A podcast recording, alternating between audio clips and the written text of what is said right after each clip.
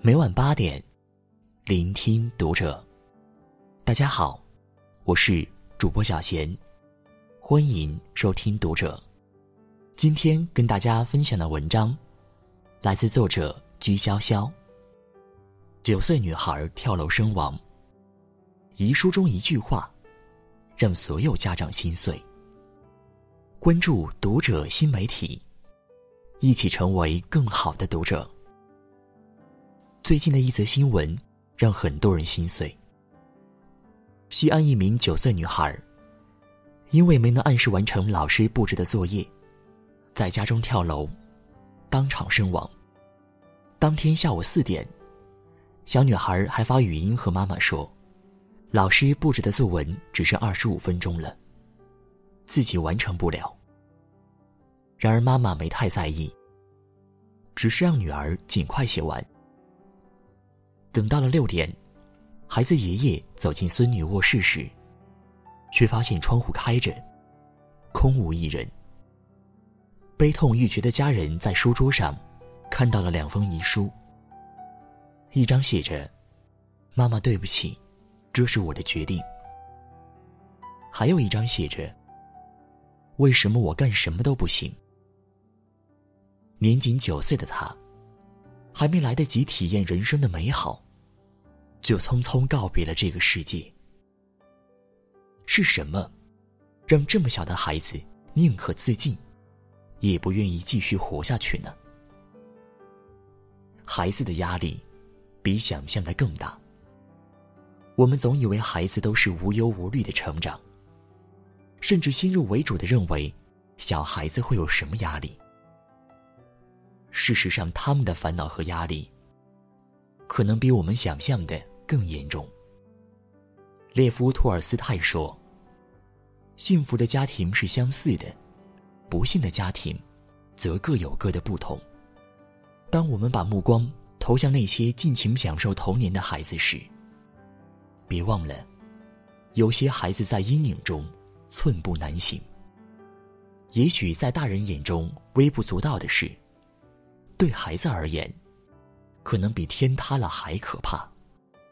去年三月，南京一个九岁的小男孩跳楼自尽，在他的遗书上，稚嫩的笔记解释着他选择跳楼的原因：把学校的玻璃撞碎了，知道要惩罚，所以我跳楼了。闯祸的自责和对惩罚的恐惧，让孩子走上了绝路。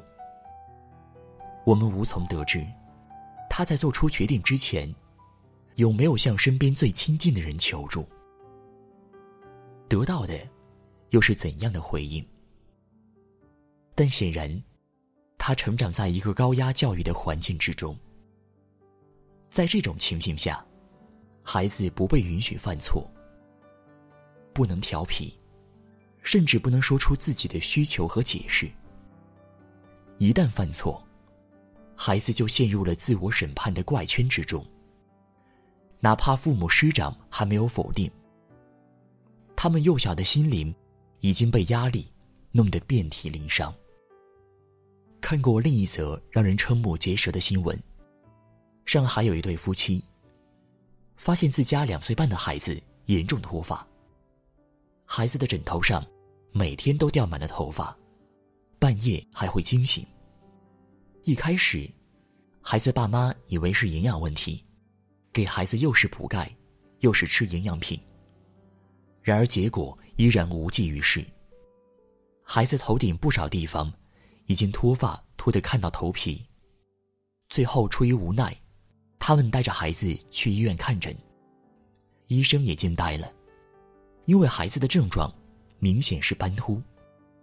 然而平时只会发生在生活压力巨大的成年人身上。原来这对父母。为了让孩子能进最优秀的幼儿园，每天要给他安排各种课程，从数学、英语，到运动、绘画、钢琴。两岁半的孩子每天要上五个班。巨大的压力，硬生生把孩子逼成了秃头。亲子关系之中，压力是最容易传导的。父母的一言一行，一举一动。会在无形之中给孩子带来压力。稍有疏忽，过大的压力就会导致悲剧发生。压力背后是匮乏。近年来，青少年自杀率节节攀升，甚至出现了低龄化趋势。据统计，我国每年有超过十万青少年死于自杀，这其中大多与极端情绪有关。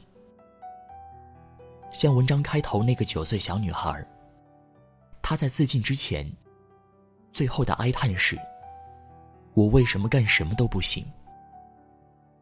这句话读起来，简直字字泣血。在生命中最后一次自我否定之前，他一定有过无数次同样的想法：我作业都做不完，我太笨了。这么简单我都做不到，我是个坏学生。别人能做，我为什么做不到？我不行。这些想法。一遍又一遍在脑海里回响。虽然我们无意指责他的家人，然而从这个孩子的离开可以看到，他的家庭教育和生活环境都存在严重的问题。在巨大的焦虑和压力背后，其实是爱与教育的双重匮乏。这种匮乏感是很致命的。他让孩子觉得自己不被肯定，不配被爱，不敢争取。孩子没能从家庭和父母身上感受到足够的爱和重视，只接受到了单向的压力传导。没人告诉他，应该如何疏导情绪，如何认识自己。如果他在重压之下的情绪能被早一点察觉，也许悲剧就不会发生。记得在小学的时候，班上一位同学的父亲非常严格。我们时常听到他说：“如果自己不能考到班级前三，回家就会被狠狠骂一顿。不能吃晚饭，还要罚站。”在旁人看来，明明他已经很优秀了，然而他却总是畏畏缩缩。一下课，也是在埋头写作业。从不和同学玩耍。有一回，他发挥失常，只有第四名。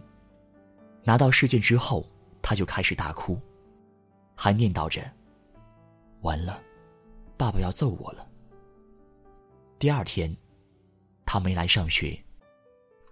后来才知道，回家之后他太害怕了，发起了高烧，足足折腾了三天才恢复。